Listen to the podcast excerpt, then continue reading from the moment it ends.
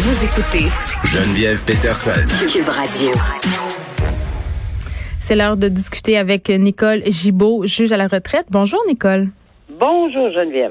Écoute, on va faire ensemble un petit survol euh, de ce qui va se passer cet automne dans notre dans nos palais de justice, allais dire, allais, allais-je dire, parce que il va y avoir beaucoup de gros procès là, euh, qui nous attendent. Oui, je pensais que c'était important de le souligner pour que les gens qui euh, qui aiment se brancher sur l'actualité judiciaire puissent suivre. Euh, et, et tu le dis bien, Geneviève, c'est les gros procès parce que tout procès est important pour toutes les personnes qui en subissent et les accusés et les victimes euh, allégués, c'est sûr. Mais euh, il y, a, il y a des gros noms là, qui s'en viennent, puis c'est dans ce sens-là qu'on on regarde ça ensemble aujourd'hui. Alors, il y a le procès de Gilbert Rozon euh, qui va avoir lieu en octobre cette année. On se souviendra que Gilbert Rozon est accusé de viol et d'attentat lapideur. Viol n'existe plus dans le code criminel maintenant. Il à l'époque. L'infraction demeure, mais on n'a plus ce genre-là. Maintenant, ça s'appelle une agression sexuelle. Donc, on verra le détail de ceci euh, et sur attentat à la pudeur également. Alors ça, ça se passe au Palais de justice en octobre, probablement mi-octobre. Puis Ça a été remis parce que ça devait se dérouler en juin cette année, mais évidemment, pandémie oblige, on a reporté le tout en octobre. Donc ça, c'est un gros procès médiatisé là qui va, euh, qui va, qu'on va entendre parler beaucoup en octobre. Ensuite. Il y a le procès, pas le procès, mais oui, on est dans le procès, mais c'est la décision tant attendue. Euh, Puis si ma mémoire est bonne, c'est le 25 septembre. Ça, ça s'en vient rapidement dans le dossier de Normando, Madame Normando, côté, etc., sur la, la requête Jordan et ses conséquences, évidemment, on sait que euh, quand on demande un arrêt des procédures Jordan, euh, tout le monde maintenant c'est à leur lèvre. On sait que c'est pour un arrêt complet des procédures euh, pour plusieurs motifs que le juge devra analyser de A à Z euh, et va rendre une décision euh, écrite. euh, J'en suis convaincue le 25 septembre. Il y aura Euh, ah, également. Excuse-moi, juste euh, à propos de Nathalie Normando, euh, Nicole, corrige-moi si je me trompe. Je pense que l'arrêt Jordan, ça faisait pas nécessairement son affaire à Madame Normando. Elle aurait aimé pouvoir laver son nom, entre guillemets. là. Ben, au début, il y avait eu une demande. Il y a déjà eu une, une requête pour euh, un arrêt de procédure de Jo- Jordan qui avait été demandé. Puis ça, on n'avait pas vu tellement d'objections parce que ça allait de soi. Et ça avait été refusé. Parfait. L'a accepté. euh, ben, de toute façon, pas tellement le choix. Là. Euh, et ils ont accepté la décision. Mais par la suite, euh, oui, on a compris qu'elle a voulu se détacher du reste du groupe. Elle a voulu que avoir un procès, elle a insisté pour avoir un procès séparé, etc. Elle voulait vraiment s'exprimer. Elle voulait laver comme son nom, ou enfin nettoyer tout ça euh, aux yeux du public. Et non, ça ça ça pas fonctionné. Donc oui, si c'est si c'est un arrêt de Jordan, je ne pense pas que c'était la volonté de Nathalie Normando comme telle, mais c'est sûr que dans les circonstances, là, on va comprendre que si c'est un arrêt de procédure, ben, elle viendra s'expliquer probablement par la suite. là. Euh, ensuite, euh, comme gros procès, euh, comme gros procès qui continue parce que on pensait que c'était fini, sauf la décision de vendredi dans Éric Salvaille, où on autorise une contre-preuve. Donc, le procès va être terminé seulement après avoir entendu les trois témoins et seulement après que les avocats vont avoir plaidé. Et là, il y aura une décision finale sur les chefs d'accusation qui pèsent sur la tête de M. Salvaille.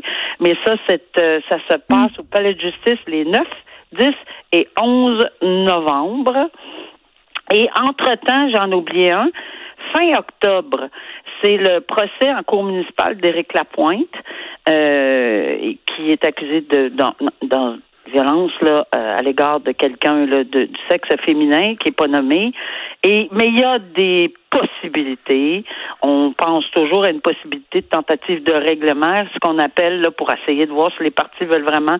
Ou c'est surtout la victime alléguée dans ce dossier-là qui va être consultée pour savoir si elle accepterait un, un genre de règlement, ce qu'on appelle communément un 810, là, une, une entente de pour euh, euh, s'engager à garder la paix, bonne conduite, etc. En, tout en reconnaissant euh, parce que l'accusée doit reconnaître qu'elle avait, euh, il y avait matière à ce qu'elle soit inquiète pour elle-même, mais ça peut se faire en terminant par un, un, règlement. Mm. Alors ça, c'est les grosses, jusqu'à Noël, là, à peu près. Maintenant, il va y en avoir d'autres. On a eu des meurtres cet été, malheureusement, mm. et ça, ça va continuer à se dérouler, Geneviève, au niveau des enquêtes préliminaires, parce que c'est passible de, de prison à vie. Donc oui, l'enquête préliminaire peut se dérouler dans ces dossiers-là. Euh, on parle de euh, juste me rafraîchir, je vais me rafraîchir la mémoire sur les noms, mais c'est, euh, je pense que non, je sais plus les noms, mais tu sais, c'est le monsieur qui est accusé pour avoir tué l'adolescente euh, euh, cet été. Ou on va trouver ça. Je veux qu'on refasse un petit euh, retour sur Eric Salvaille parce que vendredi on s'en parlait justement de cette cause-là, notamment on parlait de l'enjeu réputationnel hein, que Monsieur Salvaille avait décidé de témoigner pour dire bon parler de sa bonne réputation. Et là, il y a trois nouveaux témoins qui vont être entendus, euh, donc une contre-preuve de la couronne, comme tu le soulignais tantôt, et c'est sur cet enjeu-là, l'enjeu réputationnel. Oui, euh, et euh, dans cette décision bien étoffée, là, euh, le juge Dalmo a expliqué que bon, il allait sur la personnalité dans le but, comme on avait discuté exactement ce qu'on avait discuté ensemble, mhm. c'est dans le but d'avoir d'avoir les faits au complet, d'avoir une recherche de la vérité, mhm. parce que la défense de Monsieur Salvaille, et écoutez, c'est pas, je, je, peux pas vous dire cette, les événements comme tels. Moi, je me souviens de rien de ça. Je connais pas plus qu'il faut ce monsieur-là. Mhm. Je l'ai peut-être point final, mais c'est tout. Alors, la négation à telle date, à tel jour, à telle heure, j'étais c'est une négation genre générale, mais en ajoutant, moi, je suis pas connue, je ne fais pas ces choses-là.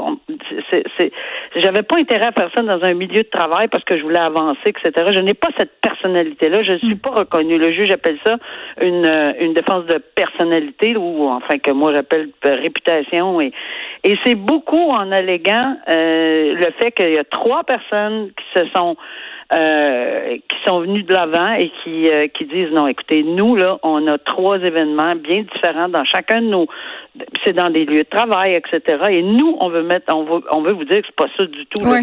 Et la Cour a accepté des ententes, connaît déjà le détail, connaît déjà le détail de leur témoignage parce que c'est allégué dans la requête. Chacun a, la couronne a, détaillé ce que ces gens-là, pourquoi? Parce que le juge devait voir si c'était pertinent ou non. Si effectivement un avait dit, ben moi je le connais parce que je suis allé faire l'épicerie, ça n'a pas rapport avec la, le dossier comme tel. Donc c'est vraiment pour mettre euh, en jeu sa crédibilité. Hmm. Alors c'est une bataille de gagner, Geneviève, mais ce n'est pas la guerre parce que dans l'ensemble de la preuve, est-ce que le juge va, même s'il trouve que ces témoins-là sont crédibles, parce que la couronne va avoir fait son travail de prouver hors de tout doute raisonnable tous les éléments de l'infraction des trois chefs d'accusation, ça, ça va être un, un autre travail. Puis la présomption d'innocence existe encore jusqu'à la fin. Et on va ça, évidemment, là, pour revenir au meurtre euh, de cette adolescente auquel tu faisais allusion. Océane Boyer, évidemment, c'est le nom de l'adolescente.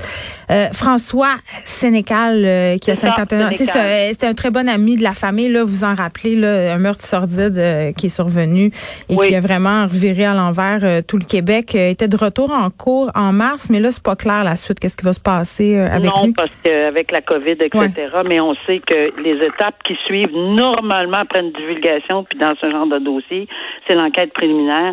Est-ce qu'il va y renoncer ou non? Est-ce qu'il y a des admissions qui vont être faites? Puis il y avait aussi Benoît Cardinal pour un autre meurtre de sa conjointe encore dans un dossier de violence conjugale. Mm. Alors euh, oui, on va être occupé au niveau judiciaire euh, jusqu'à Noël euh, avec les autres choses évidemment qui vont intervenir entre-temps parce que ce ne sera pas les seuls. Bon, Nicole, on parlait pas plus tard que la semaine dernière de la violence sur les médias sociaux. Deux hommes qui ont été rencontrés par les policiers en lien à des menaces proférées en ligne contre le premier ministre François Legault, des menaces en question qui étaient quand même très très graves. On parle de menaces de mort et là, évidemment, ont été rencontrés par la SQ et l'un d'entre eux il, regrette. il voulait pas faire ben du mal. Oui. Ben oui, on regrette toujours après les faits. Hein. C'est, c'est, c'est, voulait pas faire du mal, puis etc. Mais c'est parce que à la base, c'est la compréhension du public qui, qui, fait défaut. Les, les gens, certaines personnes, je dis pas la population en général, parce que de façon générale, Dieu merci, mm. euh, on comprend que d'écrire en arrière d'un clavier des menaces euh, de mort que je souhaite, tu sais, que vraiment explicite, là, comme on a vu, mhm. ben c'est, c'est oui, c'est de la preuve. Maintenant, c'est sûr qu'il faut retrouver la personne en arrière du clavier avec. Euh, puis ça implique un paquet de choses. C'est incroyable tout ce qui va être, qui peut et doit être déployé par la, la Sûreté du Québec en l'occurrence pour aller chercher des mandats de perquisition, pour aller chercher euh, l'adresse IP, pour aller pour rentrer dans les maisons pour saisir des ordinateurs, donc d'autres mandats d'entrée dans les maisons d'habitation. Il y a beaucoup de travail qui est fait. Donc tout le monde se mobilise là pour deux trois phrases euh, qu'on dit ah oh, je regrette. Mais c'est parce que, oui, je comprends, mais il faudrait peut-être y penser avant d'agir. Et, et je comprends pas que le message passe pas, parce que si c'est des gens qui sont sur les réseaux sociaux, ils mm. doivent voir nos commentaires, ils doivent voir les commentaires, les commentaires de d'autres analystes en matière de, de justice qui sont un peu plus au courant que autres, là, on va le dire tout de suite, là, et, et qui, qui, qui, vous disent, là, ben attention, parce que la menace que vous proférez, vous n'êtes pas obligé d'être détenteur d'un, d'un fusil. Hmm. Vous faites une menace, c'est verbal. Vos propos vont être jugés. C'est pas si vous aviez une arme, si vous aviez une intention de le faire ou non. C'est le genre de propos. Regardez ce qui est arrivé. Je dis pas que c'est ce qui, est, ce qui arriverait. Puis ça veut pas dire que ces gens-là auraient passé à l'acte. Mais on se souviendra de Baines. On peut pas oublier que ce monsieur-là, euh, bon, euh, il y a eu toutes sortes de, choses qui lui ont passé par la tête quand Mme Marois a été euh, nommée mm. vice-première ministre. Puis bon, il, y avait plein de choses qui ont passé par la tête. Puis lui, il a passé à l'acte. Ça ne veut pas dire que tout le monde passera à l'acte, mais combien d'autres personnes peuvent être influencées par certains propos qu'on lit sur les médias sociaux si on fait pas le, on départage pas tout ça. Alors c'est extrêmement sérieux, extrêmement dangereux. Puis il y en a un dans la ville de Gatineau ici, euh, dans, dans, Mont-Patelin aussi, qui a été mis en accusation. Je pense qu'il fait face à neuf chefs d'accusation pour avoir menacé euh, le, le premier ministre et le docteur Arruda. Alors c'est pas des choses à faire. On a le droit de dire on va pas utiliser les paroles parce que c'est vulgaire, mais on a le droit d'être vulgaire même sur les réseaux sociaux, mm. puis qu'on les aime pas, puis que c'est des ci, puis c'est des ça, mais on les menace pas de mort. Moi, j'ai une question, euh, Nicole, par rapport à l'intention, parce que euh, c'est ça, la personne, une des deux personnes que qui a proféré des menaces contre François Legault, a dit que son intention c'était pas de faire de mal à personne. Puis ça arrive souvent là, je parlais avec Benoît Dutrisac tantôt euh, de cette question-là, puis je, parlais du documentaire qui avait été fait sur les trolls. Vous savez, les gens qui prennent plaisir à insulter euh, les autres sur internet, à les menacer de plein de façons. Et euh, Penelope McQuaid est allée rencontrer un de ces trolls qui était très très virulent. Il faisait des menaces de mort très très violentes.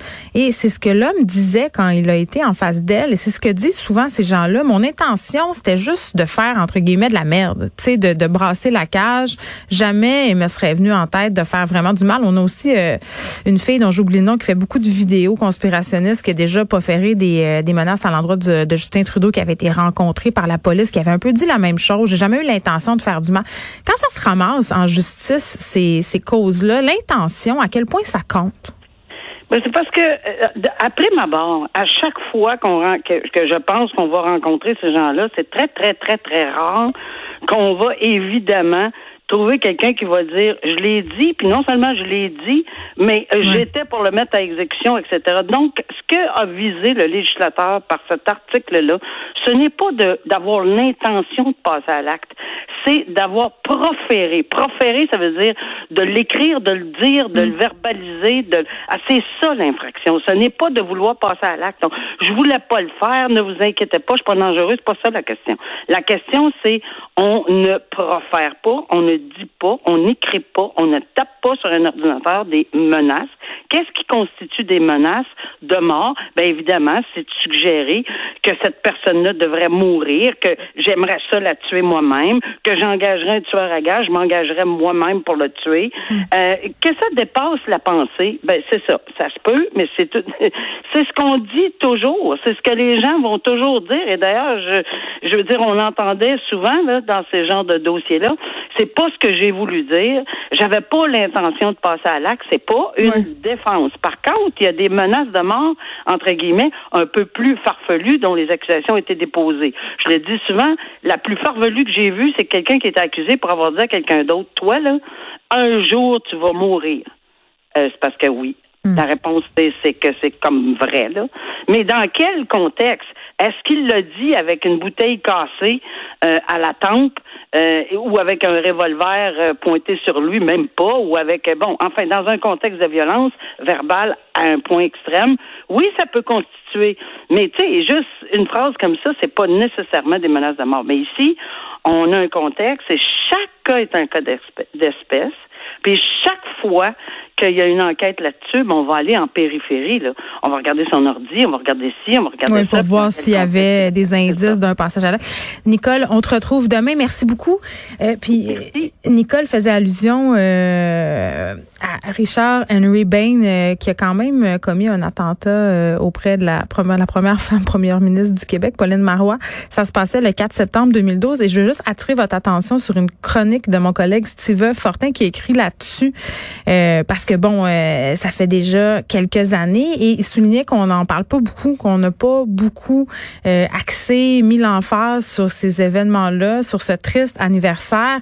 Tu sais, puis vraiment un texte intéressant où il souligne que la seule différence entre cet homme-là et Alexandre Bissonnette, c'est une arme qui ne s'est pas enraînée. Et je dois dire a un point, et c'est vrai qu'on a peu entendu parler de ce triste anniversaire-là euh, et dans les médias et dans les milieux féministes. Donc, je vous invite à aller lire ça. C'est dans la section blog du Journal de Montréal.